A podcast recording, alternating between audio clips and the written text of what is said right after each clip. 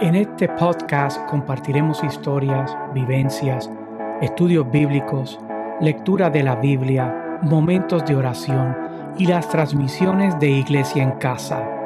Comencemos con el episodio de hoy. Bienvenidos a una nueva transmisión de Iglesia en Casa llegando hasta donde tú te encuentras. Mi nombre es el pastor Juan Carlos Vázquez y hoy quiero agradecerte por tu sintonía, ya sea que estás viendo en vivo, durante la retransmisión o en cualquier otro momento. Lo importante es que sepa que hemos orado a Dios para que cada transmisión Dios hable a tu vida y te puedas acercar más a Él. Aprovecho para saludar a esas personas que nos escuchan a través del podcast. Te recuerdo que estamos por audio en todas las plataformas de podcast bajo Pastor Juan Carlos Vázquez incluyendo tus dispositivos Alexa y Google Home. Nos encuentras en todas las redes sociales, Facebook, Facebook Instagram, eh, Twitch, eh, TikTok, um, Twitter, eh, donde estamos constantemente compartiendo contenido que bendice a tu vida. estamos ahora lanzando una nueva iniciativa que es um, versículos que te bendicen y los estamos poniendo en estas plataformas para que puedan bendecirte. Te invito también a que visites nuestra página iglesiaencasa.org para más información de lo que estamos haciendo, dónde estamos, dónde nos encontramos y los últimos acontecimientos. Queremos unirnos a ti para orar por tu petición o necesidad, así que nos puedes escribir en la sección de comentarios de esta transmisión o visitar iglesiaencasa.org y allí vas a encontrar un enlace para escribirnos tu petición de oración y así poder orar junto a ti en el nombre de Jesús. Es nuestra meta llegar a más personas y necesitamos tu ayuda. Primero, te pedimos que ores por nosotros cada vez que el Señor te ponga en tu corazón o te traiga a nosotros, a tu mente, eh, a mi persona, a la pastora Luciana, a mis hijos. Por favor, aprovecha ese momento y preséntanos delante del Señor, porque sabes que no existe nada, no existe nada más poderoso que la oración. Y finalmente, si deseas ayudarnos con los gastos de esta y futuras transmisiones, lo puedes hacer accesando iglesiaencasa.org, iglesiaencasa.org, o escribiéndonos un mensaje directo o DM. Y entonces agradecemos a esas personas que se unen a nosotros contribuyendo económicamente para llegar a más personas. Le damos las gracias al Señor por cada corazón que toca para respaldarnos. Me gustaría que comencemos a orar antes de compartir lo que quiero eh, transmitir a través de esta transmisión. Padre, en el nombre de Jesús, yo te doy gracias, gloria y honra por la oportunidad una vez más de llegar a donde quiera que eh, llegue nuestra voz, llegue nuestro, nuestra imagen, Señor, que podamos bendecir, que podamos llevar esperanza, que podamos llevar revelación de tu palabra, Señor. Transforma corazones, acerca personas a ti, Señor que el que esté débil, Señor, reciba fuerzas y el que esté cansado, su, ánimo le sea renovado. El que esté enfermo encuentre salud en ti. En el nombre de Jesús oramos, Señor, y te damos la gloria y la honra. Amén y amén. Y comienzo diciéndote que a quien alguna vez no le ha gustado a alguien, ¿verdad? Tú sabes, esa atracción física que da mariposas en tu estómago y creo que todos en algún momento de nuestra vida hemos experimentado este sentimiento eh, de atracción por otra persona. Entonces, lo primero que queremos hacer es mostrar nuestra mejor cara hacia esa persona. Vamos a ver si puedo eh, describirte cómo es el proceso para ver si te identificas o lo has experimentado. Se despierta ese deseo de conocer a esa persona más de cerca y para impresionarlo o impresionarla, cada vez que interactúas con él o con ella, te esmeras por mostrar lo mejor de ti, ¿verdad? Cuando hablas tratas de parecer interesante y te vistes elegante tratando de crear una impresión favorable en esa persona. Tienes tus sentidos de percepción bien elevados para asegurarte que no cometes un error que desilusione a esa otra persona. Estás tratando de impresionar. Te ríes hasta de las bromas que no dan gracia. Te muestras atento e interesado hasta en la conversación más tonta que puedan tener de repente desarrollas la habilidad de poder hablar por horas de todo y también de nada. estás en el modo de conquista y te has propuesto dar lo mejor de ti, la mejor cara en todo momento, pues quieres, pues no quieres crear desilusión en esa, en esa otra persona que estás tratando de conquistar. Eres casi un actor de película haciendo el mejor papel de tu vida y pones esfuerzo y esmero en eso. Creo que más de uno hemos tenido una experiencia similar a esta, al menos yo sí, porque cuando conocí a la pastora Luciana hice un esfuerzo casi sobrenatural por mostrarle mi mejor cara y le pedí a Dios que ella no se desilusionara cuando viera la no tan mejor cara que yo puedo tener. Nos pasa lo mismo en nuestro caminar espiritual. Cuando Dios llega a nuestras vidas tratando de que eh, solo nosotros veamos o que solo nosotros le mostremos a Dios nuestra mejor cara. Y te confieso que he conversado con personas que me han dicho eh, también recientemente que aunque desean acercarte a Dios, sus decisiones les hacen sentir que Dios se avergonzaría de ellos. Nosotros estamos preocupados por mostrar a Dios nuestra mejor cara y Él, por el contrario, no necesita mostrarnos su mejor cara porque Él es la mejor cara. Y si te digo que Dios no se asusta eh, por aquello eh, que no te gusta, eh, no te gusta mostrarle a otros, que prefieres ocultar eso a Él no le impresiona ni lo asusta. Él está más interesado en que tú conozcas qué es lo que Él quiere contigo, que de cómo te ves tú mismo en ese momento. Me gustaría compartir mucho un versículo porque este versículo que lo comparto frecuentemente, eh, quisiera que te lo aprendieses y quisiera que también eh, no tan solo lo aprendieses, sino lo, lo comenzases a repetir, pero más importante que lo creyeses. Jeremías 29:11 y leyendo de la nueva versión internacional, dice lo siguiente, ese versículo 11. Porque yo sé muy bien los planes que tengo para ustedes, afirma el Señor. Planes de bienestar y no de calamidad, a fin de darles un futuro y una esperanza. En él encontramos la respuesta hacia dónde debemos de caminar cómo disipar todo temor de nosotros, cómo enfrentarnos a nuestras inseguridades, nuestros triunfos y también nuestros fracasos. Pero eso no se detiene allí, mi amado hermano, sino que también nos enseña a cómo vencer y a levantarnos del pecado. Aprovecho para recordarte que el pecado es todo aquello que te quiere separar de Dios. El pecado es esa escurridiza bestia que de vez en cuando, eh, de vez en cuando trata de tomar el control de nuestras vidas y cumplir su objetivo de tratar y lograr y, y creer que nos puede separar de Dios. A veces viene de frente y puedes verlo y combatirlo. En esas ocasiones es relativamente fácil, pero otras veces se presenta muy sutilmente, hasta de manera aparentemente amigable. Se muestra como si estuviera representando la justicia o como si pudiese provocar venganza sobre alguna injusticia que tú puedes haber experimentado o puedes estar viviendo. En otras ocasiones se viste de respuesta a un deseo o una necesidad real o también una superficial, siempre buscando entrar a través de tu vulnerabilidad a través de esas grietas que se van formando por los golpes que te da la vida o por nuestros propios, debo decir, descuidos. Entonces, ¿cómo es que uno se acerca nuevamente a Dios si te sientes tan separado y no sabes qué hacer?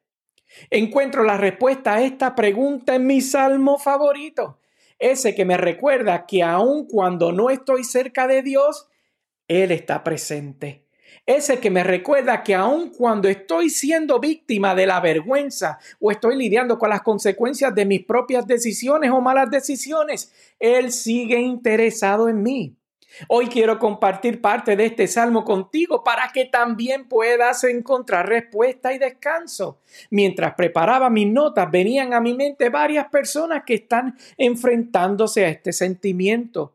Pero recuerda lo que dice el Salmo 139, comenzando con ese versículo 1. Y voy a leer de la nueva Biblia viva, esa versión que descubrí eh, recientemente y me gusta mucho eh, me gusta más que la nueva versión internacional, así que la quiero compartir contigo. Verso 1. Señor, Tú me examinas el corazón y me conoces muy bien. 2. Sabes si me siento o me levanto cuando estoy lejos, conoces cada uno de mis pensamientos. 3. Trazas la senda delante de mí y me dices dónde debo descansar. Cada momento sabes dónde voy. 4.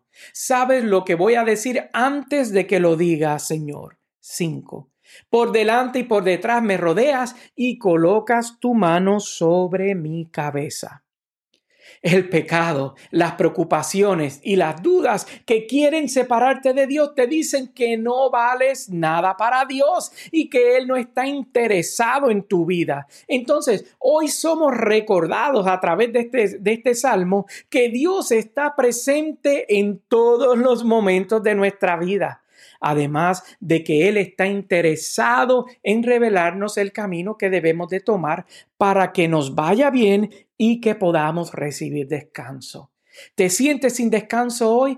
Haz tuya esta promesa que te fue dada en el nombre de Jesús. El versículo 6 de ese mismo Salmo 139 lee de la siguiente manera. Conocimiento tan maravilloso está más allá de mi comprensión. Tan grande es que no puedo entenderlo. 7.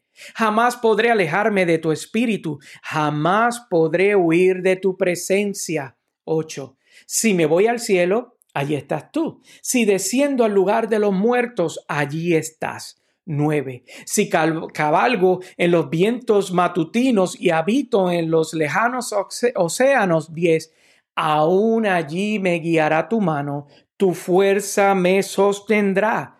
11. Puedo pedirle a las tinieblas que me oculten y a la luz que me rodea, que a la luz que me rodea debo decir que se haga noche. 12. Pero aún en las tinieblas no puedo ocultarme de ti. Para ti la noche es tan brillante como el día. Para ti son lo mismo las tinieblas que la luz. Dios está presente en todas las etapas de tu vida en los momentos donde eres fuerte y muestras tu mejor cara, esa cara de conquista que hablábamos al principio, pero también está en los momentos difíciles, en esos momentos que no quieres que nadie te vea porque te avergüenzas o porque te sientes insuficiente o derrotado. Donde quieres que nadie te encuentre, allí también se hace presente y te lleva de su luz te lleva de su luz a tu oscuridad. La pantalla está como temblando. Yo espero que esté llegando bien la señal. Su deseo no es humillarte, su deseo es alumbrarte para poder alumbrar el camino para que sepas cómo salir de ese lugar. Entonces, lo que te estamos diciendo, que continúa diciendo el Salmo 139 en el versículo 13, dice lo siguiente. Tú hiciste todas las delicadas partes internas de mi cuerpo y las uniste en el vientre de mi madre. 14. Gracias por haberme hecho tan admirable. Es admirable pensar en ello. Maravillosa es la obra de tus manos y eso lo sé muy bien. 15. Tú me observaste cuando en lo más recógnito era yo formado. 16. Tus ojos vieron mi cuerpo en gestación. Todo estaba ya escrito en tu libro. Todos los días se estaban diseñando, aunque no existía uno solo de ellos. Pueden llegar días donde no te sientas valioso, esa es la verdad. Pero hoy eres recordado que el Dios perfecto te hizo un ser admirable, sin importar tus tropiezos, debilidades, imperfecciones, inseguridades. Dios te llama admirable. Es más, yo quiero que ahí tú repitas conmigo, soy admirable. Vuelve y dilo en voz alta, soy admirable. Recuerda que tu historia y los planes para tu vida estaban siendo escritos antes de que siquiera fueses pensado. De hecho, Jeremías 29:11 no lo recordó, que, que eh, sus planes son de bien y no de mal, y que su único objetivo para tu vida es darte futuro y darte esperanza. Sus planes están pensados en la eternidad. Dios piensa en ti. No lo olvides. Mira lo que nos recuerda ese versículo 17 de ese Salmo 139. Cuán preciosos son los pensamientos que tienes de mí, oh Dios. Son innumerables. No puedo contarlos, superan en número a los granos de arena. Y cuando despierto en la mañana, tú todavía estás conmigo. Pueden haber mañanas que ni siquiera tú mismo quisieras estar contigo mismo, valga la redundancia, pero Él sigue contigo, presente en tu vida y muy interesado por ella. La Biblia está llena de experiencias de personas que experimentaron el sentimiento de separación de Dios y Dios les hizo entender que su amor no está condicionado a lo que estemos viviendo o a lo que estemos experimentando. Tampoco a cómo nos estemos sintiendo. Su amor es simplemente es. Entonces, si su amor es, ¿Habrá algo que me pueda separar de su amor?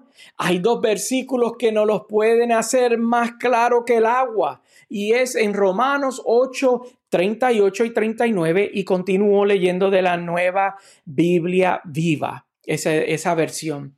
El verso 38 lee de la siguiente manera, estoy convencido de que nada podrá apartarme de su amor, ni la muerte, ni la vida, ni los ángeles, ni los demonios, ni lo presente, ni lo que está por venir, ni los poderes. El 39 dice, ni lo alto, ni lo profundo, ni ninguna cosa eh, de toda la creación, nada escúchalo bien, nada podrá separarnos del amor de Dios eh, que nos ha sido demostrado en Cristo Jesús nuestro Señor. Pablo uno de los que antes de tener un encuentro transformador con Jesús se dedicaba a maltratar y hasta consentir que los seguidores de Jesús fueran encarcelados y hasta asesinados. Eso lo encontramos en el libro de Hechos. La Biblia relata que se metía en las casas de los seguidores de Jesús y llevaba a la cárcel a las mujeres y a los hombres por igual. Un total perseguidor de la iglesia hasta que tuvo un encuentro con aquel a quien él perseguía con Jesús. Ahora, este le escribe a las iglesias de Roma diciéndole, estoy convencido de que nada podrá separarnos de su amor, porque el amor de Dios trasciende tu lado más oscuro. Padre, en el nombre de Jesús yo te doy gracias por la oportunidad de haber llegado, Señor, a, a las transmisiones, a través de esta transmisión a la vida de tus hijos, Señor. Gracias por recordarle, Señor, que tu amor trasciende. En el nombre de Jesús, yo te pido que reciban fuerza aquellos que la necesitan, Padre, a través de esta palabra reconfortante. También, Señor, que si hay alguien que necesita ponerse a cuentas contigo, hoy diga, Señor Jesús, entra a mi corazón y tome decisiones acertadas para acercarse a ti, Señor. En el nombre de Jesús, Señor, gracias por el privilegio de compartir tu palabra. Amén y amén. Mis amados, una última petición. Por favor, comparte este mensaje con alguien que necesita escuchar esperanza. Tú eres el instrumento que Dios quiere usar para dar respuesta a la vida de esa persona.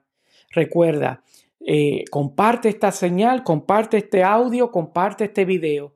Sean todos bendecidos.